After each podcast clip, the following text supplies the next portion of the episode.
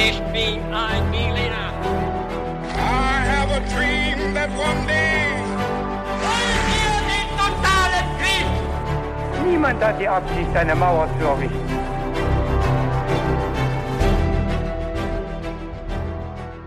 Hi und willkommen zurück bei einer neuen Folge von Histogo und das wie immer mit mir Viktor und mit David.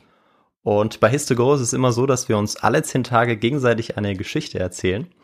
Dieses Mal ist es wie letztes Mal aber wieder David, ähm, worüber ich mich sehr freue, weil ich gerade ein bisschen im Stress bin mit der Masterarbeit. Vielen Mhm. Dank dafür. Sehr gerne. Und ich bin schon sehr gespannt, worum es dieses Mal gehen wird, weil wie immer habe ich keine Ahnung. Du hast sie vorbereitet, du wirst sie gleich erzählen. Und das Besondere bei uns ist immer, dass wir am Anfang mit ein paar kniffligen Fragen einsteigen. Mal schauen, wie ich dieses Mal abschneide. Ja. Und bevor wir gleich aber damit loslegen, haben wir ja bei Histogo immer eine ganz spezielle Frage, die wir uns gegenseitig stellen. Und die lautet, David, was trinkst du heute zum Podcast? Dieses Mal habe ich mir gedacht, es ist ganz passend, wenn wir beide Kaffeegetränke zu uns nehmen während der Folge. Und ich habe äh, mir eine schöne Melange wieder gemacht. Allerdings nicht die klassische Wiener Melange, obwohl das zum Thema sehr gut passen würde, sondern die Göttinger Melange, wie ich sie kenne. Also Kaffee und Kakao gemischt. Für mich ein perfektes Getränk. Äh, du hast auch Kaffee mitgebracht. Ja, bei mir gibt's auch einen Kaffeemokka mit ein bisschen Schokoladensirup. Sehr lecker. Und das passt deswegen so gut zu der Folge, weil wir uns äh, heute vor allem die Stadt Wien auch anschauen werden. Und zwar sogar auch die Kultur, die den Kaffee nach Wien gebracht hat. Wir begeben uns also nach Wien im Oktober des Jahres 1529. Bis ans heutige Österreich erstreckt sich damals der Machtbereich der osmanischen Dynastie, einer Weltmacht in Europa, Asien und sogar Nordafrika.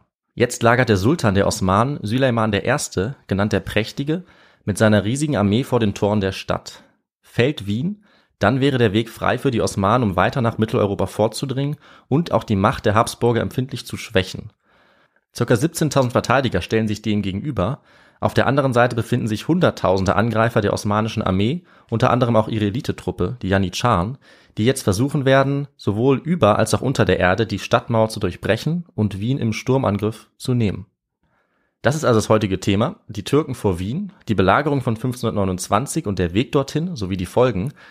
Bevor wir dazu kommen, stelle ich dir natürlich wie immer ein paar Fragen, Viktor, und wir kommen jetzt zu den Fragen und steigen dann in die Geschichte ein. Die erste Frage lautet, welches ungewöhnliche Mittel half bei der Wiener Verteidigung? Und ich habe vier Antwortmöglichkeiten für dich, Viktor, die sind alle etwas ungewöhnlich, würde ich sagen. Waren es A, schnatternde Gänse, B, Wasserfässer, C, ein Erdbeben oder D, der Fluss Donau? Mhm. Ähm, ja, also ich freue mich auf jeden Fall schon sehr auf diese Geschichte. Das ist ja äh, eigentlich auch ein Klassiker. Auf jeden Fall. Ich habe mich aber noch nicht so intensiv damit beschäftigt und deshalb weiß ich auch nicht, was die Antwort auf diese Frage ist. Ich ähm, würde aber einfach mal auf die Gänse tippen, weil äh, wenn du dir diese Antwort ausgedacht hast, dann kann ich nur eins sagen, Chapeau. Okay, ähm, dann werden wir mal sehen, ob dein Chapeau berechtigt ist. Wir kommen aber erstmal zur zweiten Frage. Ja. Um welches Königreich stritten sich denn die Osmanen und Habsburger zu dieser Zeit im 16. Jahrhundert? War das A. Ungarn, B. Polen, C. Serbien oder war es D. Österreich? Also da ich glaube, dass äh, das Königreich Polen ähm, eine Zeit lang, glaube ich auch im 16. und 17. Jahrhundert relativ groß gewesen ist, würde ich äh, auf dieses Königreich tippen. Okay, du tippst auf die Polen. Das werden wir im Laufe der Geschichte auflösen. Und ich habe jetzt noch eine dritte und letzte Frage für dich. Äh, Da geht es eher um den Schlachtverlauf nochmal. Wie reagierte der Sultan Süleyman auf das Versagen seiner Soldaten? A. Er ließ sie allesamt hinrichten. B. Er überließ sie dem Feind. C. Er schickte sie ins Exil. Oder D. Er zahlte ihnen trotzdem einen großen Sold aus. Ich äh, würde auf A tippen, dass er sie hingerichtet hat. Okay. Ganz kurz und knapp. Ja. Das werden wir dann gegen Ende der Folge natürlich herausfinden. Äh, Und wir schauen uns jetzt an, wie die Osmanen überhaupt dazu kommen, 1529 Wien zu belagern. Wir schauen uns auch an, wer die Osmanen überhaupt sind, äh, wozu jetzt Wien gehört zu dieser Zeit. Das sind einige der Fragen, die wir natürlich erst beantworten müssen, bevor wir uns dann der Belagerung widmen, die auf jeden Fall zu einem der wichtigsten militärischen Ereignisse der Neuzeit zählt, würde ich sagen. Und äh, was brauchen wir natürlich immer, Viktor, um solche Ereignisse richtig einzuordnen und verstehen zu können? Wir brauchen auf jeden Fall den historischen Kontext. Ganz genau. Zu dem kommen wir jetzt. Wir schauen uns kurz die Geschichte der Osmanen an und auch der europäischen Gegenspieler dann bis zu diesem Zeitpunkt. Das heißt, wir müssten etwa Ende des 13. Jahrhunderts anfangen. Das richtig? ist völlig richtig. Äh, Ich springe aber kurz noch äh, vielleicht zu einem der Höhepunkte der osmanischen Ja. Geschichte und ich fange so an. 1453 erklärte der osmanische Sultan Mehmed II. dem byzantinischen Kaiser Konstantin, Entweder ich nehme diese Stadt oder sie nimmt mich, tot oder lebendig. Gemeint war natürlich die Metropole Konstantinopel. Die wurde 1453 von den Osmanen erobert und das war das Ende von Ostrom, auch Byzanz genannt. Und drei Generationen später, 1526, sollte dann der Urenkel dieses Mehmeds, Süleyman I., die Armee des Königreichs Ungarn vernichten, die den Vormarsch der Osmanen nach Europa für 150 Jahre aufgehalten hatte, bis zu diesem Zeitpunkt. Und mhm. nochmals drei Jahre später, 1529, stand Süleyman dann vor den Toren Wiens. Die Macht der Osmanen hatte sich bis zu diesem Zeitpunkt rapide ausgebreitet und die europäische Geschichte ist nicht denkbar ohne den Konflikt, aber auch den Austausch mit diesem Imperium, also muss man es wirklich nennen, ein Imperium, das eben bis ans heutige Österreich herangereicht hat. Und ähm, Viktor, jetzt frage ich dich, wo liegen denn genau die Anfänge der Osmanen? Ich glaube, du kennst dich ein bisschen damit aus, wie dieses Osmanenreich äh, entstanden ist. Ja, ein bisschen. Wir hatten ja äh, gemeinsam auch ein Seminar dazu, mhm. wo es unter anderem auch um das Osmanische Reich ging und Genau, ich glaube, die Ursprünge sind in Zentralanatolien anzusiedeln. Genau. Und dann, äh, ja, Osman der Erste, der, der Name ist ja relativ naheliegend, ähm, dann das Reich gegründet hat, ausgedehnt hat und dabei haben sie eben auch davon profitiert, dass äh, verschiedene Nachbarvölker in, in Streitigkeiten verwickelt waren. Und ja, ich weiß jetzt nicht, ob, ob das das war, worauf du hinaus wolltest, ja, aber das, das war so die Anfänge, würde ich sagen. Genau, das ist perfekt für uns äh, als Startpunkt. Also die Vorfahren dieser Osmanen, wie du gesagt hast, die haben im Nordwesten Kleinasiens äh, zu siedeln begonnen. Und du mhm. hast die Zeitpunkte auch vorhin schon gesagt, also kurz vor 1300, mhm. in einem Gebiet, das eben vorher Teil von Ostrom war, Teil des Byzantinischen Reiches. Byzanz hatte dann eben die äh, Kontrolle verloren über diese Region schon seit einer Weile und auch über einen Großteil Kleinasiens, also östlich von Konstantinopel, der Hauptstadt. Und die türkischen Seldschuken hatten dann längere Zeit über die heutige Türkei geherrscht. Äh, die sind auch die Gegenspieler der Kreuzfahrer gewesen unter anderem. Ja. Da hatten wir es ja in unserer Folge über den ersten Kreuzzug ja. auch davon. Das haben wir besprochen. Und in der Region der heutigen Türkei sind dann äh, viele nomadische und türkische Völker und Ethnien äh, angekommen. Die sind dorthin gezogen und viele von ihnen haben auch früh den Islam angenommen, sodass dieses Osmanische Reich dann ein islamischer Staat auch wurde. Um 1300 ist dieses Osmanische Reich oder vorher noch ein Kleinstaat dann entstanden. Die Osmanen waren also im Kern türkisch, sogenannte Turkvölker, auch die eine Turksprache gesprochen haben.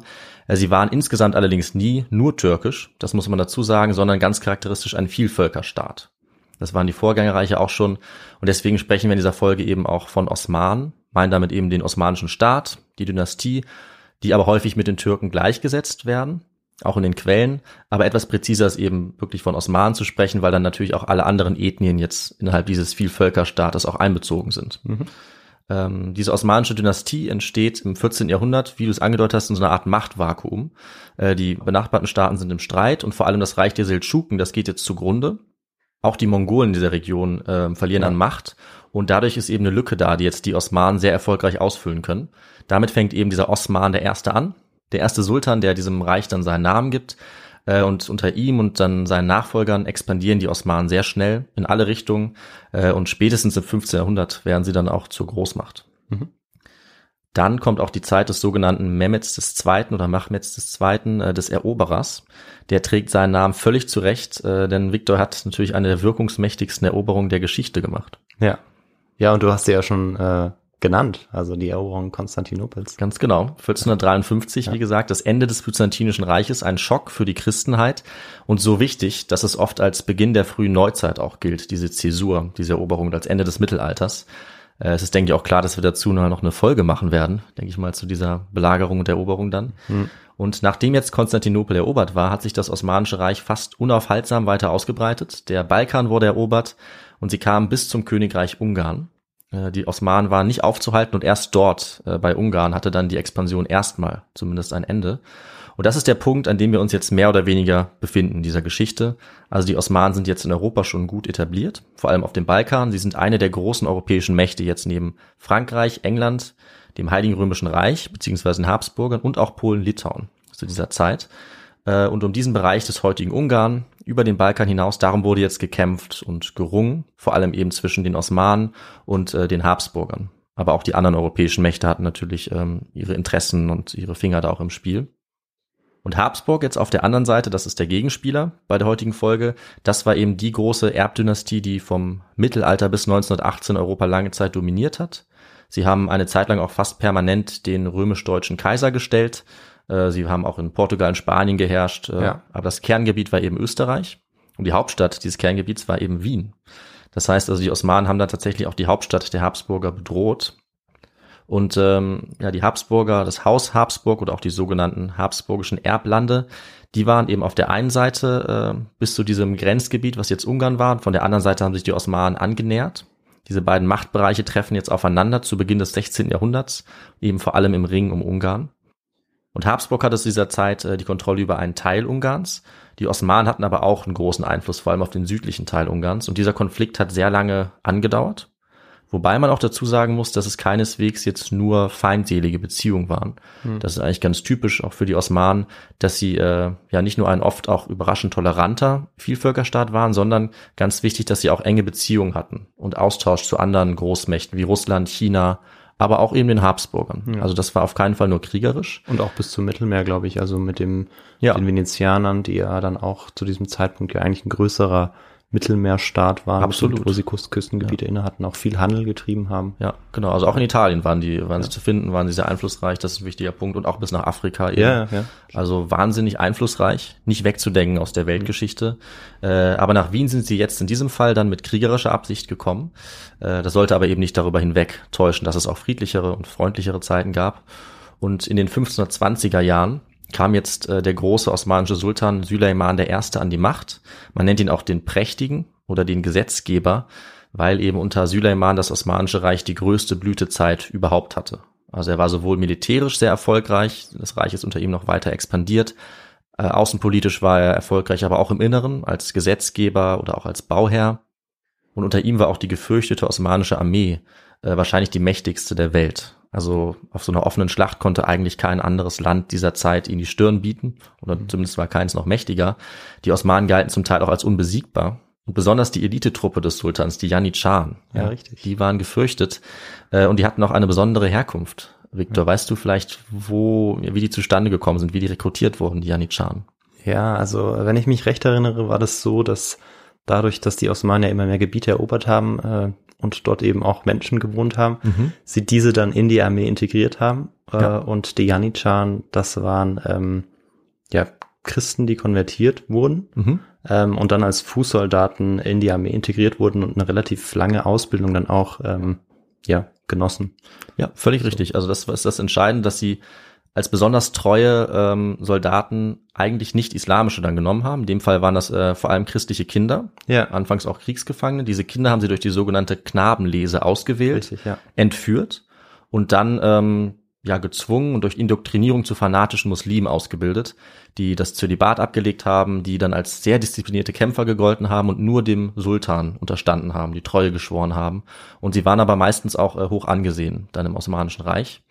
Zu dieser Eliteeinheit der Janitscharen kam dann auch eine starke Reiterarmee äh, und auch leichte irreguläre Reiter, die sogenannten Akinci. Ich hoffe, ich spreche das richtig aus. Die sind als Vorhut der Armee vorangegangen, haben geplündert, äh, gemordet und Angst und Schrecken verbreitet. Also die waren auch wichtig. Außerdem war das Osmanische Reich auch bekannt für die Artillerie, die Geschütze und Kanonen und den Einsatz von Schießpulver. Und das äh, wird auch bei der Belagerung von Wien jetzt im weiteren Verlauf der Folge, also 1529, noch eine große Rolle spielen. Das hm. kann ich schon mal verraten. Die Osmanen hatten jetzt bis 1520 schon Nordafrika unter ihrer Kontrolle, weite Teile des Mittelmeerraums und unter Süleyman sind sie jetzt eben noch weiter nach Westen vorgedrungen. 1521 wurde Belgrad eingenommen und 1526 äh, kam es dann zur großen Schlacht bei äh, Mohacs. Dort hat Süleyman den ungarischen König besiegt und dann auch einen Teil von Ungarn in Besitz genommen. Danach wurde eine Art Marionettenkönig eingesetzt, der bald gestorben ist. Und was dann kam, war, was wir häufig haben, nämlich ein Konflikt um die Erbfolge, hm. also um die Herrschaft von Ungarn.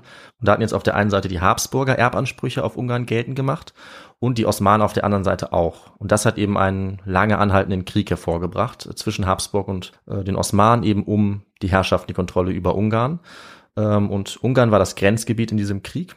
Und der Herrscher von Österreich, ähm, das war der Habsburger Ferdinand I., der hat äh, Anspruch auf Ungarn erhoben und wurde später dann auch Kaiser des Heiligen Römischen Reiches. Äh, vorher war es zu diesem Zeitpunkt noch sein Bruder, der berühmte Karl V.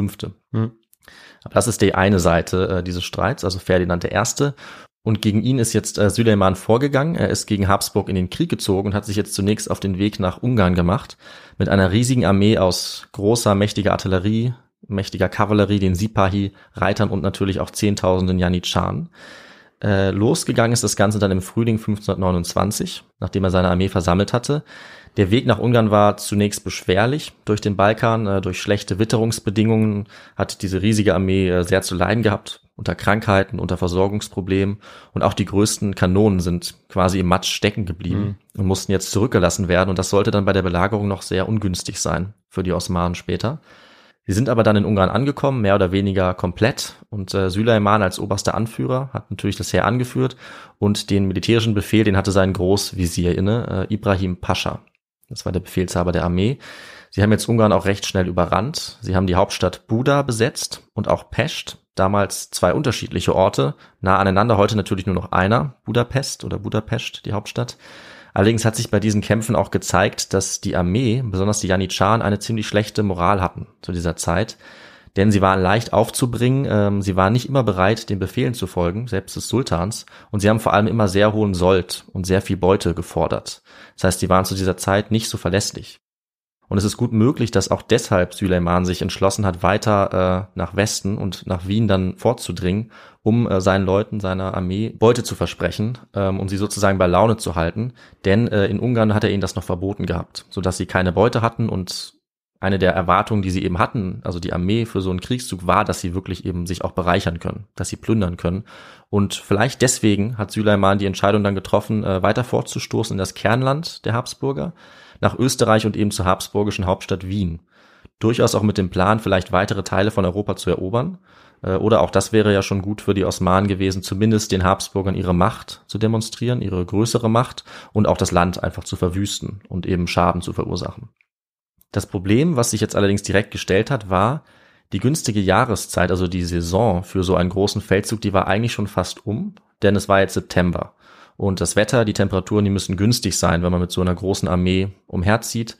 Ähm, wenn man kämpft, belagert und in den kalten, nassen Monaten ist das mit hohen Risiken verbunden. So wie wir es zum Beispiel auch kennen, 400 Jahre später noch beim deutschen Angriff auf die Sowjetunion oder bei Napoleon, der in Russland äh, dann die Katastrophe erleidet. Das Wetter spielt eine sehr wichtige Rolle. Süleyman hat dann aber trotzdem, obwohl es schon recht spät war im September, sich mit äh, seinem Visier, Großvisier Ibrahim Pascha beraten und es fiel der Entschluss, Wien jetzt anzugreifen.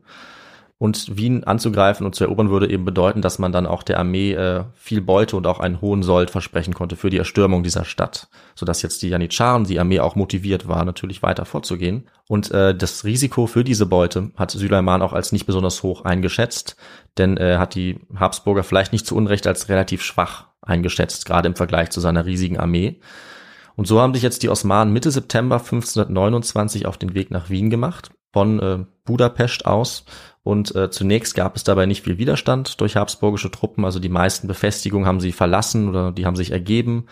Äh, auf dem Weg dann durch die Habsburger Region hat Süleyman auch routinemäßig seine leichte Kavallerie vorangeschickt. Diese berühmten Akinci, die haben die Umgebung geplündert, äh, Menschen verschleppt und ermordet. Und so wurde eben Macht demonstriert und der Besitz der Habsburger auch verwüstet. Das war an sich eine völlig normale Sache bei den Osmanen, immer wieder bewusst Grausamkeiten zu begehen, auch um die Gegner einzuschüchtern. Und sie haben damit genauso gehandelt wie die Europäer untereinander auch zu dieser Zeit. Also es hat zum Krieg einfach selbstverständlich dazugehört. Die Akinci haben dann auch im Wiener Umland bereits geplündert und gemordet, ohne nennenswerte Opposition. Und äh, Ferdinand I. war jetzt natürlich gefragt, äh, vorzugehen, zu handeln. Er war jetzt eigentlich auch nicht tatenlos, sondern hatte vorgehabt, ursprünglich das osmanische Heer anzugreifen, hatte dafür Truppen gesammelt, äh, indem er jetzt die Unterstützung beschworen hat durch die gesamte Christenheit gegen diesen gemeinsamen Feind, wie er gesagt hat. Allerdings äh, waren die jetzt gar nicht so begeistert davon, äh, ihn zu unterstützen. Die Reichsstände des Heiligen Römischen Reiches haben schon eine sogenannte Türkenhilfe äh, geboten, also sie haben ein Heer aufgestellt, aber das war gerade erst dabei, sich zu versammeln, als dann Süleyman schon an Wien rangerückt ist. Und äh, so waren jetzt die wenigen Soldaten, die dann direkt zur Verteidigung schon gekommen sind, gerade mal genug, um Wien für eine Weile zu verteidigen, aber viel zu wenig, um die osmanische Armee offen anzugreifen. Ähm, daran sehen wir ganz gut, dass die Aufstellung so einer Armee im Mittelalter und der frühen Neuzeit auch äh, relativ langwierig war und wie sie abgelaufen ist. Also sie musste erstmal rekrutiert werden, sie musste gesammelt werden, zusammengerufen werden, also ganz anders als heute, wo wir ein stehendes Heer haben, das jederzeit einsatzbereit ist. Hat ja. das eben eine Weile gedauert. Und es musste auch einen Sinn gestiftet werden, so wie du es jetzt gesagt hast, ja. gegen ähm, ja die die Ungläubigen, gegen die gegen den Islam, so wie wir es vielleicht auch in der Folge schon zu La Draculea, mhm. Dracula ähm, gehört haben, dass es eben immer dieses dieses Bild gibt eben von dem, von dem bösen Islam, von den ja. bösen Arabern, die uns überfallen, die barbarisch sind und ähm, ja, genau. keine richtigen Menschen sind. Ähm, ja. Und Ja, dass man sozusagen Sinn stiftet, indem man gegen etwas vorgeht. Absolut, das wurde viel Ja. gemacht. Äh, Ja. Einer der berühmtesten, die das gemacht haben, ist zum Beispiel auch Martin Luther, Ja. der dazu aufgerufen hat, die Türken, wie er es eben gesagt hat, zu bekämpfen. Das war zu der Zeit eben ganz verbreitet, täuscht aber manchmal eben auch darüber hinweg, dass es auch freundschaftliche Beziehungen gab. Aber in so einem Fall, im Kriegsfall, ähm, war es natürlich ja gefragt und auch effektiv, solche Bilder heraufzubeschwören. Das ist natürlich passiert. Äh, und für die Habsburger galt es jetzt, Wien mit allen Mitteln zu verteidigen. Aber wie ich es gesagt habe, diese Mittel waren auf jeden Fall begrenzt. Und äh, Ferdinand Erste hat jetzt für diese Verteidigung einem gewissen Niklas von Salm ähm, den Oberbefehl übertragen. Der war schon 70 Jahre alt, also auch für die damalige betagt, Zeit würde ich sagen. auf jeden Fall äh, ein Rentner, sehr betagt, aber noch einigermaßen fit und ähm, sehr erfahren. Ein Veteran. Auf jeden Fall ein Veteran, ein sehr erfahrener Mann. Äh, Ferdinand selber wollte das eben äh, nicht unbedingt äh, ausbaden, also er ist in sicherer Entfernung geblieben. Er hat sich in Linz sozusagen verschanzt, ähm, ein bisschen weg von Wien und er hatte auch kein riesiges Vertrauen in die Verteidigung der Stadt Wien und war damit auch nicht alleine. Auch die meisten Wienerinnen und Wiener haben die Stadt verlassen. Äh, Sie waren in Panik versetzt durch die immer häufigeren, immer schnelleren Nachrichten von den herannahenden Osmanen, von diesen Plünderungen. Und äh, ja, was meinst du, war es eine gute Idee jetzt äh, für Sie, die Stadt zu verlassen, Viktor? Ähm, ja, also ich würde sagen, es ist eher immer schwierig, wenn, wenn eine Belagerung droht, Ja, eine feindliche Armee vor den Toren steht, dann macht es oft mehr Sinn, eigentlich in der Stadt zu bleiben und auszuharren, ja. äh, als zu flüchten. Deshalb, ja, könnte, könnte eine schlechte Idee gewesen sein. Das ist auf jeden Fall so. Es wäre wahrscheinlich schlauer gewesen, äh, in der Stadt zu bleiben, denn vor den Mauern waren in diese Akinci in der Ja, Region. ja. Das heißt, äh, alle, die jetzt die Stadt verlassen haben, wurden Opfer Hm. äh, dieser, dieser leichten Reiter, die sie ermordet haben oder versklavt haben. Es war also ein Desaster jetzt für die Fliehenden. Leichte Beute für die Osmanen. Und in Wien haben um diese Zeit normalerweise circa 25.000 Menschen gelebt. Das wären dann ungefähr auch 3.500 wehrfähige Bürger gewesen für die Verteidigung, immerhin. Und die wurden jetzt am 17. September dann nach dieser Flucht, nachdem viele gegangen waren, ähm, gemustert und gezählt. Und es wurde festgestellt, dass jetzt nur noch circa 400 übrig waren.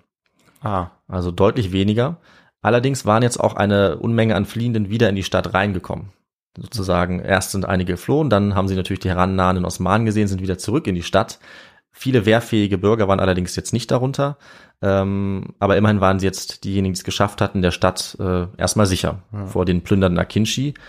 Das Problem war jetzt nur für die Verteidiger, dass die Anlagen, also die Befestigungen in Wien, ja in keinem besonders guten Zustand waren. Also die Mauern waren sehr veraltet, teils schon brüchig.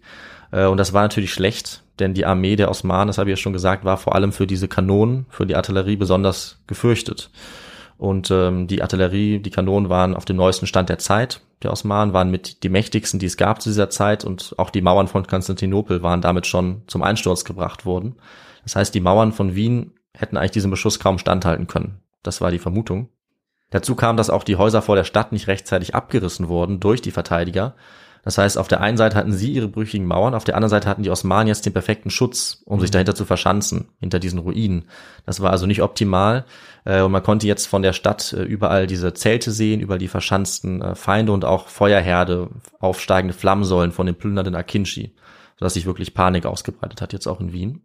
Die Verteidiger haben das natürlich mit Sorge beobachtet. Sie haben jetzt Ferdinand dann am 20. September auch einen Brief geschickt, dass in Wien nur ungefähr 12.000 Bewaffnete seien und dass sie aber, das Zitat, die übertreffliche Gewalt des Türken so nicht aufhalten könnten mit dieser geringen Zahl. Sie wollten jetzt von Ferdinand eine Entscheidung, ob sie sich bewusst in Sicherheit bringen sollten, also ob sie alle versuchen sollten, Wien zu verlassen oder ihr Leben riskieren und die Stadt weiter verteidigen. Bevor sie allerdings überhaupt eine Antwort bekommen haben, war es schon zu spät, denn die osmanische Armee war dann bereits vor Ort mit dem Großvisier und Oberbefehlshaber Ibrahim Pascha. Am 25. September war dann die Stadt unter Belagerung und den Wienern ist dann nichts anderes übrig geblieben, als sich so gut es ging zu verteidigen. Äh, Die Osmanen haben ihre tausenden Zelte in einem weiten Halbkreis aufgestellt, sodass Wien abgeriegelt war von der Landseite. Und auch auf der Donau war jetzt die Flotte eingetroffen von Süleyman, sodass die Stadt komplett abgeschnitten war. Also auch auf dem Wasser konnte niemand mehr rein oder raus. Allerdings, zum Glück der Verteidiger, haben es kurz bevor die Osmanen die Stadt dann umschlossen haben, noch 5000 Soldaten geschafft, die vom Heiligen Römischen Reich gekommen waren, äh, gerade so in die Stadt noch reinzukommen. Äh, das hatten die Reichsstädte geschickt, also zum Beispiel Nürnberg und auch äh, 100 gepanzerte Reiter konnten noch kurz vor den Osmanen sozusagen durchs Tor schlüpfen. Dazu kam eine Zahl an spanischen Arkebusenschützen. Das ist eine frühe Form der Muskete, eine Feuerwaffe mit Lunte. Äh, Das hatten die Osmanen auch natürlich, solche Feuerwaffen, aber mit denen konnte man sehr gut Mauern verteidigen und von oben runterschießen. Das heißt, diese Verstärkung ähm, hat jetzt die Verteidiger nochmal ordentlich ermutigt. Sie waren jetzt immerhin 17.000, darunter auch eine ziemlich große Zahl von Landsknechten. Das war die typische deutsche und habsburgische Art von Söldnern zu dieser Zeit. Die waren bewaffnet meistens mit langen Piken und bekannt als sehr gute Kämpfer. Also qualitativ waren diese Truppen sehr hochwertig, aber es waren einfach weitaus weniger als die von Süleyman äh, mit seiner riesigen Armee und die Schätzungen reichen davon 120.000 bis 300.000 Soldaten. Also deutlich, deutlich mehr, auf jeden Fall über 100.000. Äh, in Wien gab es jetzt, wie gesagt, 17.000, davon dann noch 74 äh, Geschütze, also Kanonen oder kleinere Geschütze und ähm, der Befehlshaber von Wien war, wie gesagt, der etwas ältere Herr, Niklas von Salm, und der hat jetzt die Strategie, trotz dieser erdrückenden Übermacht auf Zeit zu spielen und einfach so lange durchzuhalten wie möglich. Äh, und er wollte darauf setzen, dass dann mit der schlechten Witterung, mit Nässe und Kälte im Oktober die Osmanen die Belagerung nicht so lange durchhalten würden und äh, dann aufgeben würden, vor allem weil ihnen vielleicht auch schnell die Nahrungsmittel ausgehen könnten. Ja, und bei so einer riesigen Armee ist das auch keine schlechte Vermutung, weil logischerweise ist die Versorgung ziemlich schwierig. 100.000 Soldaten müssen jeden Tag ernährt werden in einem feindlichen Gebiet, also eine große Herausforderung immer historisch für jede Armee. Dazu kam ja, dass die Truppen des Sultans sowieso schon keine besonders gute Moral hatten. Mhm. Die wollten ja ihr Geld haben, die wollten Verpflegung und Beute. Ähm, und das war jetzt die Ausgangssituation, die für beide Seiten eigentlich mh, hm, schwierig war und nicht optimal war. Aber damit begann jetzt die Belagerung, dann im September gegen Ende September 1529. Das Osmanische Reich hatte rund 300 Geschütze und hat jetzt damit begonnen, die Mauern Wiens unter Feuer zu nehmen, um Breschen zu schlagen. Und durch die wollten sie dann eben in ja. die Stadt und einen Sturmangriff durchführen und so die Stadt äh, einnehmen. Die Verteidiger haben währenddessen immer wieder Ausfälle gemacht. Sie sind also aus der Stadt raus, äh, haben die Janitscharen immer wieder überraschend angegriffen, die in diesen Häuserruinen verschanzt waren. Und dann haben sie sich schnell wieder zurückgezogen. Und mit dieser Strategie waren sie am Anfang ziemlich erfolgreich, weil sie konnten so die Angriffe, also den Aufbau und so weiter, das konnten sie ganz gut verzögern. Und sie konnten auch hohe Verluste bei den Osmanen verursachen. Und für Süleyman und die Angreifer ist diese erste Phase sehr schlecht verlaufen. Sie mussten feststellen, dass die Kanonen, nämlich die sie mitgebracht hatten, mit denen sie Wien beschossen haben, gar nicht stark genug waren, um diese schwachen Mauern zu durchbrechen. Obwohl die Mauern in einem schlechten Zustand waren. Und sie hatten ja leider die besten, die schweren Kanonen, die ja. schweren Kanonen, die hatten sie unterwegs zurückgelassen. Das hat sich jetzt als sehr großer Nachteil herausgestellt. Und da jetzt eben die Kanonen nicht den gewünschten Effekt hatten, mussten die Osmanen äh, ihre Taktik ändern sich was Besseres einfallen lassen. Und äh, Süleyman hat einen Kriegsrat einberufen und dann auf eine neue Strategie geschätzt. Und Viktor, jetzt würde ich dich wieder fragen als äh, Stratege, was wäre deine Vermutung, wie sie die Mauer stattdessen jetzt äh, und die Stadt zu Fall bringen wollten? Ähm, ja, sie müssen ja irgendwie in die Stadt reingelangen. Ähm, da gibt's ähm, ja schon, also die Belagerung, die wir uns schon gemeinsam angeschaut haben in den Folgen, mhm. da war eine sehr erfolgsversprechende Möglichkeit, in irgendeiner Weise ähm, ja irgendjemanden in der Stadt zu infiltrieren. Genau. Jemanden, einen Verräter zu finden in den Reihen ähm, der, der Österreicher. Und ähm, ansonsten, ja, dass man eben versucht, das mit Leitern oder so über die Mauer zu kommen, einfach irgendwie ja. in die Stadt zu kommen. Aber vielleicht ist es ja der Verrat. Du gibst uns, finde ich, genau die richtigen Ideen. Es ist tatsächlich nicht der Verrat. Ah. Und du sagst, über die Mauern kommen. Ja. Aber es ist genau das Gegenteil nämlich gewesen. Äh, die Osmanen haben auf eine sehr neuartige Methode gesetzt. Sie wollten unter die Mauern kommen. Ah, klar. Sie haben ja. nämlich das sogenannte Minieren eingesetzt. Ähm, das hatten wir bisher noch nicht. Das ist neu. Ja. Ich gebe dir aber auf jeden Fall recht, dass äh, Verrat sicherlich auch eine super Möglichkeit gewesen wäre, die es oft gab. Aber gerade in dem Fall haben wir mal keinen Verrat. Ja. Zumindest nicht auf Seite der Osmanen. Äh, sie wollten jetzt minieren. Sie haben jetzt unterirdische Gänge oder Stollen angelegt, um äh, die Mauern von unten zum Einsturz zu bringen durch eine große Explosion, verursacht durch Schwarzpulver, was man eben dann unter der Mauer platziert hat, am Ende dieser Gänge und das dann zur Explosion gebracht wurde. Es wurden also mehrere solcher Minengänge jetzt unterirdisch angelegt und zunächst unbemerkt von den Verteidigern. Äh, und ja, die folgende Explosion sollte dann ein riesiges Loch in die Mauer reißen und die Stadt sturmreif machen, sodass dann durch diese Bresche angegriffen wird. Und die Osmanen hatten mit dieser Strategie auch schon einige Erfahrung. Also es war nicht das erste Mal und sie hatten dementsprechend auch Spezialisten dabei, die gut diese Gänge graben konnten und das Pulver platzieren konnten.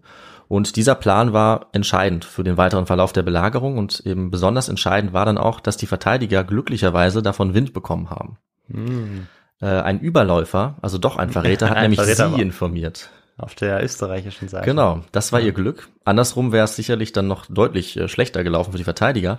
Aber dieser Überläufer hat sie äh, informiert, wurde auch reich belohnt dafür und einige osmanische Gefangene wurden dann auch danach gefragt und so wie man es damals genannt hat, peinlich befragt, also unter Folter, haben sie das dann auch bestätigt, sodass klar war, dass äh, die Osmanen das geplant hatten. In Wien wusste man jetzt also Bescheid und als Antwort wurden jetzt weitere Ausfälle unternommen, um diese Stolleneingänge zu finden und zu zerstören, um das zu unterbinden, diese Strategie. Das hatte am Anfang Erfolg. Ein paar Stollen wurden zerstört und bei einem Angriff sind dann sogar die Hälfte der Verteidiger aus der Stadt hinausgeströmt in so einem Ausfall. Allerdings war der Angriff der Osmanen, der Gegenangriff dann so stark, dass die Verteidiger Hals über Kopf fliehen mussten. Viele von ihnen wurden vor den Mauern getötet und damit war diese Strategie der Ausfälle gescheitert für die Verteidiger. Sie konnten sich das nicht leisten, das weiterhin zu versuchen. Ähm, und jetzt hatten sie dann noch die Idee, den Stadtgraben zu fluten, also mit Wasser und so sozusagen dieses mhm. Minieren zu erschweren. Aber das konnte nicht umgesetzt werden, weil die Wienerinnen und Wiener zuvor immer fleißig ihren Abfall in diesen Stadtgraben geworfen hatten. Das sollte sich jetzt für sie rächen, weil der Graben war einfach voll mit Abfall. Ähm, und jetzt ist natürlich die Frage, was ihnen noch blieb. Und äh, ich erspare dir jetzt nochmal die weitere Nachfrage äh, nach der Strategie, weil ich glaube, es ist relativ naheliegend, was jetzt die Verteidiger machen konnten, um die Osmanen davon abzuhalten, diese Mauer zu sprengen. Äh, ihre Strategie war es jetzt einfach, das Gleiche zu tun. Also unterirdisch äh, die Gegner zu bekämpfen. Und das ist jetzt auch der Punkt, für den diese Belagerung äh, auch sehr berühmt ist, meistens in den Darstellungen. Jetzt ist wirklich ein unterirdischer Kampf entbrannt um Wien. Also auf der einen Seite hatten äh, die Osmanen eben das Ziel, diese Sprengladung zu platzieren und zu detonieren. Und die Wiener Verteidiger auf der anderen Seite, die wollten genau das verhindern. Ja, und wie verhindert man das? Indem man selber Tunnel gräbt. Also die Wiener hatten zu ihrem Glück ihre eigenen Spezialisten dabei, Leute mit Bergbauerfahrung, und die haben jetzt selber Tunnel gegraben, um die osmanischen Tunnel ausfindig zu machen und um diese Sprengladung zu neutralisieren. Also um das Pulver zu entfernen oder wenigstens die Verdämmung zu schwächen. Mhm. Und weiß man, wie, wie das funktioniert? Du meinst, wie sie die also äh, Tunnel sie, ausfindig gemacht haben? Genau, wie sie die Tunnel der Gegenseite ausfindig machen konnten. Ja, ich hatte gehofft, dass du das fragst. Aha. Eine der Antwortmöglichkeiten, die wir hatten, waren ja Wasserfässer. Ja. Was äh, erstmal wahrscheinlich ziemlich sinnlos klingt oder von mhm. mir erfunden. Aber das war tatsächlich der geniale Trick, um die Tunnel ausfindig zu machen, zu lokalisieren. Ah. Und zwar haben jetzt die Verteidiger in ihren eigenen Tunnel diese Wasserfässer aufgestellt und an der Wasseroberfläche konnten sie dann die Erschütterung sehen und daran konnten sie erkennen, dass die Minenarbeiten der Osmanen in der Nähe waren. So konnten sie sich diesen Tunneln annähern. Äh, indem sie die Wasseroberfläche äh, vibrieren gesehen haben, wussten sie, dass sie in der Nähe sind und dann konnten sie sich dem Tunnel annähern, den Tunnel finden und dann eben in diesem Tunnel die Osmanen bekämpfen. Ah, sehr gut. Ich weiß, ich habe dann auch schon während der Geschichte gemerkt, dass meine Antwort falsch war, ja. weil du wurdest natürlich oder wahrscheinlich inspiriert bei deiner Antwortmöglichkeit mhm. äh, von dem Angriff der Kelten auf Rom ja. äh, im 5. Jahrhundert vor Christus. Ganz genau. Äh, mit den standharten Gänsen. Hatte ich in dem Moment ganz vergessen, ja. aber äh, ja. Das habe ich einfach. Wollte ich geklaut. aber noch anmerken, dass ich das, ähm, dass mir das wieder klar wurde. Okay, siehst du, du hast es, äh, du hast es natürlich erkannt. Ich habe mir gedacht, dass du es erkennst, weil es so ein sehr äh, ikonisches Beispiel ist. Äh, in dem Fall haben die schnatternden Gänse gerettet, äh, die Verteidiger. Aber in dem Fall war es das Wasserfass okay. oder viele Wasserfässer.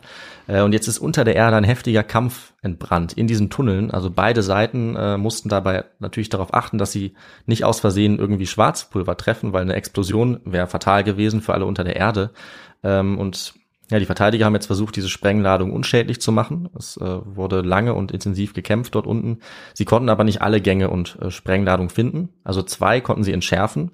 Aber am 9. Oktober waren die Osmanen dann erstmals erfolgreich. Äh, sie konnten zwei von diesen Minen unterirdisch detonieren und dadurch wurde jeweils eine Bresche von 30 Metern in die Stadtmauer gerissen. Mhm. Die Elitetruppe des Sultans, die waren jetzt natürlich bereit. Die Janitscharen, die haben sofort angegriffen. Sie hatten genau auf diesen Moment gewartet und sind dann zum Sturmangriff durch die Breschen übergegangen. Allerdings hat sich herausgestellt, dass diese 25 oder 30 Meter relativ wenig Platz waren. Und weil sonst nirgendwo anders angegriffen wurde, konnten sich die Verteidiger dort äh, versammeln und relativ gut verteidigen durch diesen engen, durch diesen engen Raum. Und die Janitscharen, also die Eliteeinheit, wurde unter großen Verlusten zurückgeschlagen. Die Verteidiger mhm. konnten sich also behaupten. Und in den nächsten Tagen ist es dann genauso weitergegangen. Also es ist mehrmals noch gelungen, den Osmanen äh, weitere Breschen in die Mauer zu schlagen durch diese unterirdischen Minen, aber immer wieder wurden dann die Angreifer zurückgeschlagen in dem folgenden Sturmangriff durch die Verteidiger und dabei hat sich die Lage für beide Seiten äh, rapide verschlechtert. Also auf der einen Seite hatten die Osmanen große Verluste bei diesen Angriffen, auf der anderen Seite waren die Verteidiger zunehmend auch geschwächt, äh, denn die hatten ja nicht so viele Leute und auch der Beschuss durch die Kanonen, der die ganze Zeit weiterging, der hat schon, auch wenn die Mauern so nicht kaputt gegangen sind, ähm, große Schäden angerichtet. Und so waren jetzt auch die Verteidiger immer verzweifelter, äh, haben auch versucht, von außen äh, Hilfe zu erlangen. Gleichzeitig war es aber auch auf der Seite der Osmanen äh, nicht gut. Es war schlecht um die Versorgungslage bestellt. Die wurde rapide schlechter, was die Verteidiger ja auch äh, gehofft hatten. Und äh, die Akinci, die Truppen, die jetzt ähm, im Umland gewütet haben, die waren zuständig eigentlich für die Beschaffung von Vorräten, für die Verpflegung. Und die mussten jetzt immer weiter ziehen von Wien weg, um Vorräte zu beschaffen. Und das Land rings um Wien war allerdings ja schon verwüstet, mhm. geplündert und da waren auch keine Leute mehr. Die waren alle geflohen. Und dazu kam jetzt auch die Angst auf der Seite der Osmanen, dass ihnen jetzt das Heer vom Heiligen Römischen Reich entsandt in den Rücken fallen würde, weil die natürlich Hilfe schicken würden, das, das war klar. Ähm, und es war nicht klar, wann die kämen und wie groß dieses Heer wäre. Und deswegen haben sich jetzt Sultan äh, Süleyman und sein Befehlshaber Ibrahim Pascha äh, nochmal beraten und sie haben dann beschlossen, einen letzten großen Angriff durchzuführen auf die Stadt und damit dann Wien entweder zu erobern oder eben abzuziehen. Äh, und die Lage würde sich wahrscheinlich weiter verschlechtern, das war ihnen klar. Also die Witterungsbedingungen, die würden immer ungünstiger werden. Deswegen war das jetzt für sie, für die Osmanen, äh, der letzte Versuch, die Stadt noch einzunehmen. Wurden dann entsprechend auch äh, große Vorbereitungen getroffen. Den Janitscharen wurden jetzt besonders hohe Belohnungen versprochen. die sollten einen riesigen Sold erhalten, wenn sie schaffen würden, die Stadt zu stürmen. Der Sultan selber ist auch vor die Stadtmauern gekommen, hat sich diese Breschen nochmal genau angesehen und hat sie auch für ausreichend befunden, um die Stadt einzunehmen. Und am 14. Oktober wurde dann dieser letzte Angriff vorbereitet. Drei große osmanische Angriffskolonnen haben sich vor dem Tor aufgestellt und äh, laut den Quellenberichten war die Zahl der Angreifer so groß, dass niemand sie schätzen konnte bei den Verteidigern. Also sie haben überall nur Janitscharen gesehen, so am Horizont so ungefähr. Also immer noch eine ja, große Anzahl, obwohl die Verluste so hoch waren. Verluste waren hoch, aber es waren eben über 100.000 ja, Angreifer. Ja gesagt, also riesige Zahlen. Äh, und ja, die gefürchteten Janitscharen standen eben ganz vorne, die Elitetruppe. Und ähm, ja, was denkst du, Viktor, was war jetzt die Wirkung äh, der Janitscharen bei diesem letzten Sturmangriff? Also letztendlich ist der Angriff ja gescheitert. Das hast du schon verraten, ja. Aber das ist natürlich klar, das, das ist bekannt. Äh, ja, genau. Ich dachte, das, das, das würde klar sein. Aber also ich weiß nicht genau, worauf du jetzt mit der Wirkung anspielst, aber äh, also wenn so ein drei Kolonnen sind, unfassbar viele Menschen, dann ähm, ist das natürlich sehr furchteinflößend als äh, als Verteidiger. Ja. Ähm, aber wenn die Bresche vielleicht nicht groß genug ist, ähm, bringt diese Anzahl dann eigentlich auch gar nicht so viel. Das ist eine gute Einschätzung. Ich hatte einfach gehofft, dass du sagen würdest, die Wirkung muss extrem groß sein, weil sie so gefürchtet waren, weil sie ja. bekannt waren als Eliteeinheit. Wie so oft will ich damit natürlich dann äh, die Überraschung erzielen. Das Ergebnis war, die Wirkung war nämlich ziemlich gering. Ah, und dieser Angriff war anders als sicherlich beide Seiten erwartet haben, äh, relativ schwach und der Angriff wurde überraschend durch die Verteidiger sehr leicht abgewehrt.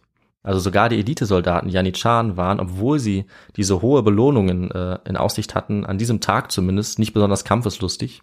Ihre Moral war nicht gut. Sie haben nicht so eifrig gekämpft, wie es von ihnen erwartet wurde, obwohl sie sogar von den Offizieren angetrieben wurden mit Peitschen und äh, mit Säbeln. So schlecht war die Disziplin. Okay. Ist es nur auf die Disziplin zurückzuführen oder könnte man auch sagen, dass vielleicht die Versorgungslage nach mehreren äh, Tagen, Wochen Belagerung dann doch irgendwann nachlässt. Normalerweise ist es so eine Mischung, was sich ja auch aufeinander auswirkt. Ja, also die Versorgungslage ja, ja. wirkt sich auf die Disziplin aus, die vorangegangenen Angriffe wahrscheinlich auch, die hohen Verluste äh, und auch Krankheiten oder sowas in die Richtung könnte sich auswirken. Ähm, aber letztlich müssen auch die Verteidiger eben einfach erfolgreich gewesen sein, die eben diese Ackebusen hatten, diese ähm, ja, diese frühen Musketen, die langen Spieße hatten und die einfach sehr gut disziplinierte Soldaten waren. Und eben sie hatten diesen Vorteil, dass sie sich auf einen relativ kleinen Bereich konzentrieren konnten und dort eben gezielt verteidigen konnten. Woran es genau liegt, wissen wir ja nicht, aber tatsächlich die Eliteeinheit, die Janitscharen, war nicht in der Lage, die Verteidiger zu überwinden an diesem Tag. Es wurde dann gegen Ende nochmal sehr brenzlig, als eine letzte Sprengladung gezündet wurde. Dadurch wurde die Bresche in der Mauer noch auf 80 Meter vergrößert und es kam dann zu einem letzten großen Sturmangriff. Äh, bei dem konnten sich dann aber alle Wiener Verteidiger um diese Bresche versammeln. Und es ist ihnen wieder gelungen, dann dort die osmanischen Truppen zurückzuschlagen unter herben Verlusten. Und damit war dann tatsächlich äh, der letzte Angriff beendet und eben selbst die Elitetruppe hatte versagt von Süleyman. Und ähm, jetzt ist natürlich die Frage gewesen, nach diesem herben Verlust, nach dieser Niederlage, wie reagiert der Sultan auf das Versagen seiner persönlichen Eliteeinheit?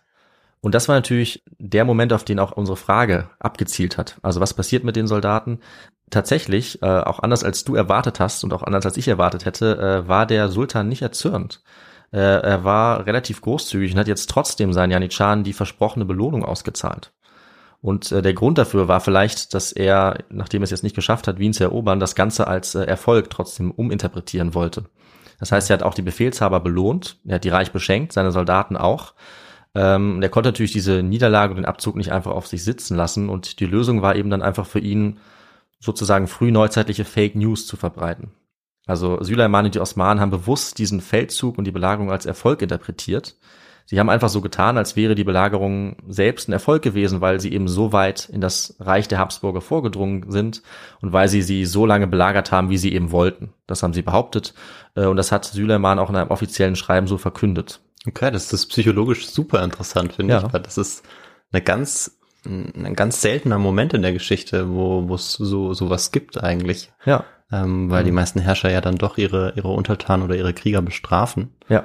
äh, um vielleicht auch ein Zeichen zu setzen, aber man kann eben auch so ein Zeichen setzen. Das Spannend, ist äh, ja. faszinierend, diese Entwicklung. Also wir haben hier eindeutig den Versuch, eben die Ereignisse im Sinne Süleimans umzudeuten. Äh, aber auch diese Großzügigkeit äh, oder diese Milde zeigt uns natürlich einiges und vielleicht zeigt sie uns auch nicht zuletzt, wie wichtig eben diese Armee war für den Sultan. Ja. Und gerade die Janitscharen haben immer eine wichtige Rolle gespielt. Die haben später dann oder auch vorher schon, also innerhalb oder auch insgesamt in der Geschichte des Osmanischen Reichs oftmals auch Herrscher zum Beispiel entmachtet. Genau, das wollte ich wollte ich noch erwähnen, dass die Janitscharen ja irgendwann äh, im 18., 19. Jahrhundert dann auch ein richtiges Problem wurden, Genau. weil sie sich so ein bisschen verselbstständigt haben als äh, ja als soziale Gruppe eigentlich, Ja. die sich abgegrenzt hat und ähm, ja eigentlich ganz spannend so dieses diese Entwicklung im Osmanischen Richtig. Reich, die die Janitscharen dann vollziehen. Ja, also sie wurden später aufgelöst, weil sie eben, ja, so ein ja, Problem genau, geworden ja. waren. Und zu dieser Zeit, in der wir uns jetzt befinden, war es eben so, dass sie einfach eine wichtige Macht war. Natürlich die Elitetruppe, auf die man einfach nicht verzichten konnte. Und die eben äh, für die Sultane wahnsinnig wichtige Machtbasis waren. Und sich mit denen zu verscherzen, konnte er sich vielleicht auch gar nicht leisten. Das ist zumindest eine Theorie. Äh, auf jeden Fall haben wir dieses überraschende Ergebnis, dass er äh, ja sehr milde mit seinen gescheiterten Elitesoldaten umgegangen ist. Er ist allerdings nicht mit allen so großzügig umgegangen. Also als er jetzt abgezogen ist mit seinem Heer, wieder zurück nach Ungarn, hat er den Großteil der Gefangenen massakriert, den, ähm, den er gemacht hatte auf diesem äh, Beutezug. Äh, und er hat aber außerdem verkündet, dass er jetzt großzügig den Verteidigern äh, von Wien die Gnade gewährt hat, weil er erfahren hätte, dass Ferdinand gar nicht dort war. Also auch das war noch ein Versuch von ihm im Nachhinein zu sagen, äh, dass es ihm gar nicht so wichtig war, jetzt die Stadt zu erobern. Sehr interessant. Also er hat wirklich versucht, diesen Feldzug als großen Erfolg zu verkaufen.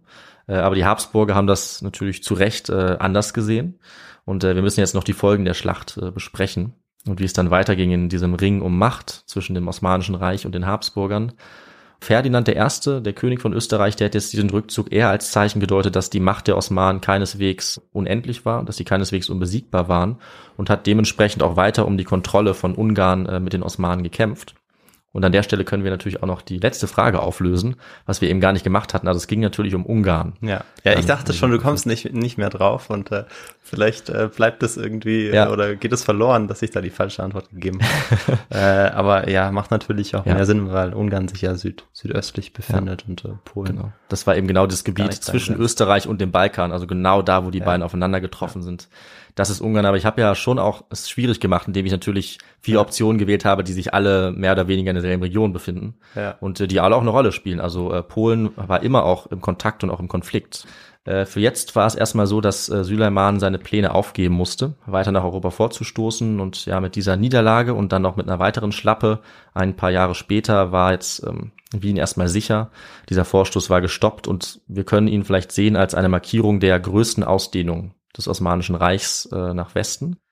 1683 wurde Wien dann noch ein zweites Mal belagert, also ungefähr 150 Jahre später. Wieder erfolglos, wieder durch die Osmanen. Das äh, kündige ich jetzt schon mal an, also ein kleiner Spoiler. Und in den Augen vieler Zeitgenossen war dann eben die große Gefahr durch die Türken oder die Osmanen gerade so noch abgewendet. Wie gesagt, Leute wie Martin Luther hatten die immer beschworen, hatten auch zum gemeinsamen Kampf äh, aufgerufen gegen die Türken. Und die Erleichterung war natürlich dann sehr groß, dass bei Wien äh, die Türken, in Anführungszeichen, oder die Osmanen eben nicht weitergekommen sind. Und äh, auch wenn natürlich die Osmanen nie nach Zentraleuropa gekommen sind, zumindest militärisch, sind sie kulturell und wirtschaftlich vorher und nachher schon eigentlich dahin vorgedrungen, kann man sagen, also auf dem Weg der Diplomatie und auf dem Weg des Handels. Und das wird oftmals allerdings eher ausgeblendet, sagen wir mal bei den großen Betrachtungen der europäischen Geschichte und auf jeden Fall auch zu Unrecht, wie ich sagen würde. Also die Osmanen wurden dann in der Folgezeit äh, zwar nach und nach zurückgedrängt aus Ungarn und dann noch später auch wieder aus dem Balkan, Äh, aber die Rolle für die europäische Geschichte, der Einfluss der Osmanen und der Austausch mit Österreich, Polen, Russland, der ist tatsächlich enorm groß gewesen. Und das können wir auch heute noch in Wien äh, gut nachvollziehen oder in Budapest. Zum Beispiel äh, an der Kaffeekultur, was ich am Anfang äh, angesprochen habe. Also die Kaffeehäuser und mhm. im Prinzip unsere heutigen Cafés, das ist eigentlich ein Import der äh, osmanischen Kultur äh, aus der islamischen Welt. Das ist auch nur ein Beispiel äh, für diese Verschränkungen und Beziehungen. Und äh, die osmanische Geschichte selber, die äh, kürze ich jetzt knapp ab, müssen wir uns natürlich noch mal im Detail mit beschäftigen, aber sie geht noch weiter bis zum Ende des Ersten Weltkriegs. Daraus geht dann die Türkei hervor, 1918. Und äh, es gab dann in den hunderten Jahren bis dahin eben noch viele weitere Begegnungen, viele Konflikte. Wie gesagt, die zweite Belagerung von Wien. Und was passiert wäre, wenn die Osmanen Wien damals eingenommen hätten, 1529, äh, das weiß natürlich niemand. Das hätte in jede Richtung weitergehen können. Aber, das muss man auch sagen, wahrscheinlich äh, wäre die Macht der Osmanen dann so weit strapaziert gewesen, äh, dass sie nicht unendlich weiter nach Westen hätten expandieren können. Hm. Also das markiert eben auch Wien das Ende dieser imperialen Machtausdehnung.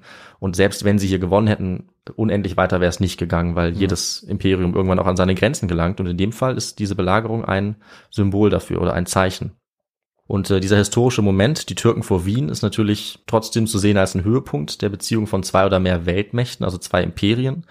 Äh, ein Vielvölkerstaat auf beiden Seiten. Auch Österreich und Österreich-Ungarn später hatte diese verschiedenen Einflüsse, eben auch im Wechsel mit den Osmanen. Und das wird heute natürlich oft auch noch herangezogen, über Konflikte zu sprechen, über Unterschiede mit Islam und Christentum.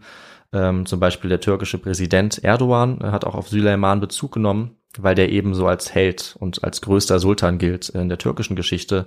Er hat dabei auch die Belagerung 1529 angesprochen, das wird immer wieder aufgegriffen. Auf der einen Seite eben als Demonstration, wie mächtig die Osmanen waren, wie weit sie gekommen sind. Auf der anderen Seite eben, um zu argumentieren, dass Wien das Symbol dafür war, dass das Christentum dann letztlich standhaft bleiben konnte. Also das Thema polarisiert bis heute. Hm. Deswegen ist es wichtig, dass wir uns äh, informieren über die damaligen äh, Gegebenheiten und äh, solche Konfliktsichtweisen oder solche Sichtweisen auf Krieg zu schauen, die gibt's heute natürlich noch zuhauf. Äh, und die Konflikte haben die Geschichte stark geprägt zwischen diesen beiden Staaten. Aber heute, das äh, würde ich auch gerne noch dazu sagen, wird durch die Geschichtswissenschaft auch mehr und mehr aufgedeckt, dass äh, so ein Konflikt wie die Belagerung von Wien auch nur eine Seite der Medaille ist. Deswegen habe ich das immer wieder hervorgehoben, auch in der Geschichte jetzt, dass äh, die türkische, die osmanische Kultur und Geschichte auch unverzichtbar ist für die Entwicklung Europas, dass es eben Austausch gab und Gemeinsamkeiten, auch in die Richtung von Asien. So habe ich jetzt diesen Ausgleich noch zusammengefasst und äh, das soll jetzt auch reichen. Ähm, es gibt vielleicht noch einige weitere Folgen, die daran anknüpfen können. Aber für dieses Mal äh, beende ich jetzt die Folge und ich übergebe wieder an dich, Viktor. Ja, vielen Dank, David, äh, für dieses spannende Thema also ich habe mich sehr gefreut, als ich am Anfang das Intro gehört habe, weil mhm. vorher weiß ich ja nicht, worum es geht. Ja. Äh, und ich gemerkt habe, okay, es geht um die erste Belagerung von Wien von, äh, durch die Osmanen. Und ähm, ja, fand ich, fand ich sehr spannend, auch wie du es aufgebaut hast, wie du es erzählt hast. Ähm, Kaffee-Intro hat mir auch sehr gut gefallen. das war ein bisschen weit hergeholt, muss ich zugeben, aber es hat sich jetzt irgendwie angeboten. Ja, ich dachte, der Kaffee kommt noch mal irgendwann, aber ähm, ja, er kam ja, er kam ja jetzt nochmal ganz zum Plus, die Kaffeekultur, genau. Das war jetzt ein Beispiel, was ich ja. mir einfach mal rausgesucht habe, weil ich es einfach ein sehr schönes Beispiel finde. Aber es wäre natürlich auch anders gegangen, aber es ist schon eine interessante nee, Geschichte. Ich genau, ich finde es auch toll, dass du eben dann nochmal außerhalb ähm, von ja, militärischen Aktionen von dem Krieg eben noch ein Beispiel ja. genommen hast, wie Kulturaustausch stattfinden ja. kann. Und ähm, ja, was auch einfach noch spannend ist und was du auch erwähnt hast in der Folge, ist, dass das Osmanische Reich wirklich ja ein sehr tolerantes Reich war. Mhm. Vielleicht auch ein Bezug, den zum Beispiel jetzt Erdogan vielleicht eher nicht nimmt, wenn er sich zum Beispiel auf Mehmet ja. bezieht. Da geht es vielleicht eher um die Größe des Reiches, aber dass es tolerant war, dass es ein Ort war, wo dann auch im 15. und 16. Jahrhundert auch viele Jüdinnen und Juden hingeflüchtet sind, Stimmt. aus Portugal beispielsweise, mhm. aus, aus der Iberischen oder von der Iberischen Halbinsel. Hm, also einfach wirklich super spannendes und auch sehr modernes Reich ja. gewesen. Ja. Ähm, ja, und genau, vielen Dank auf jeden Fall dafür.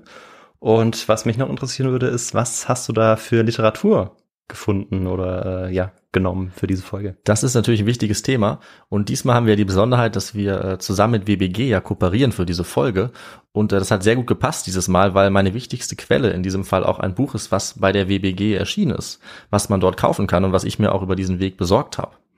Und zwar ist das von Klaus-Jürgen Bremm, Die Türken vor Wien, zwei Weltmächte im Ringen um Europa. Erschienen bei WBG Thais äh, und eine klare Empfehlung von meiner Seite. Das war jetzt meine Hauptliteraturbasis für diese Folge. Eine sehr detaillierte, sehr umfangreiche Beschreibung insgesamt eben dieser Beziehung der, der Weltmächte, der Geschichte des Osmanischen Reichs, aber eben auch Wien und Habsburg auf der anderen Seite. Das könnte man durchaus für Weihnachten äh, beispielsweise schon mal äh, sich überlegen, das zu kaufen. Findet ihr auf der Startseite auch der WBG. Und ich habe natürlich noch ein paar andere Sachen benutzt. Und zwar ein Grundlagenbuch noch von äh, Faroki, einfach die Geschichte des Osmanischen Reichs. Ein CH Beck Buch, äh, das kann man immer gut nehmen als Grundlage. Und ich habe auch noch reingeschaut bei The Last Muslim Conquest von Augustin. Das und äh, weitere Titel findet ihr wie immer in unserer Folgenbeschreibung, wo wir immer unsere Literatur angeben. Und nachdem wir das jetzt geklärt haben, Viktor, äh, leite ich wieder an dich über und äh, du sagst uns einfach noch, wie man uns erreichen und unterstützen kann äh, in diesen dunklen Zeiten des Winters. Ich, ich probiere es mal. Mal schauen, ob ich alles zusammenbekomme. Ähm, ja, also wie immer möchten wir uns erstmal für die, für die Nachrichten bedanken, für die, für die Spenden noch, die wir bekommen haben, über Ja. die wir uns natürlich sehr freuen. Und erreichen könnt ihr uns zum Beispiel über unsere E-Mail-Adresse, die ja lautet feedback.histogo.gmail.com. Da ähm, freuen wir uns immer über ja, Feedback-Nachrichten, wie Genau. die E-Mail schon, schon sagt, äh, wie euch der Podcast gefällt, ob euch der Podcast gefällt, ähm, was man vielleicht noch anders machen kann. Ähm, ansonsten könnt ihr uns noch über die unterschiedlichen Streaming-Plattformen ähm, unterstützen, indem ihr uns einfach folgt. Und es gibt äh, natürlich auch noch die Möglichkeit, uns finanziell zu unterstützen über unsere Website, indem ihr zum Beispiel auf unseren Shop geht und dort was bestellt oder indem ihr uns einfach direkt spendet. Das würde uns auch sehr freuen. Und außerdem findet ihr dann auch einen Platz auf unserer Hall of Fame auf der Website, die wir auch bald aktualisieren müssen. David, richtig? Auf jeden Fall. Ja. Also sie ist noch relativ aktuell, aber es kommen zum Glück immer regelmäßig neue Namen dazu, Ja. die wir natürlich dann wieder draufschreiben. Ja, genau. Und über die wir uns sehr freuen. Also vielen Dank auch von mir an der Stelle. Ja, von mir auch. Und ich glaube, damit wäre alles gesagt. In zehn Tagen gibt's die nächste Folge. Ja, das bin dann schon wieder ich. Ja. Und äh, ich habe schon wieder eine neue Idee, die ich dir nicht sage, Victor. großartig. Und äh, die hoffentlich eine sehr spannende Folge wird dann für die Weihnachtszeit. Ja. Ich freue mich schon sehr drauf, bevor ich dann endlich wieder ran darf. Ja. Und da freue ich mich auch schon drauf, also auf beides. Und ja, bis dahin, bleibt gesund und macht's gut. Genießt äh, die Dezemberzeit, lasst es euch gut gehen und bis dann. Ciao. Tschüss.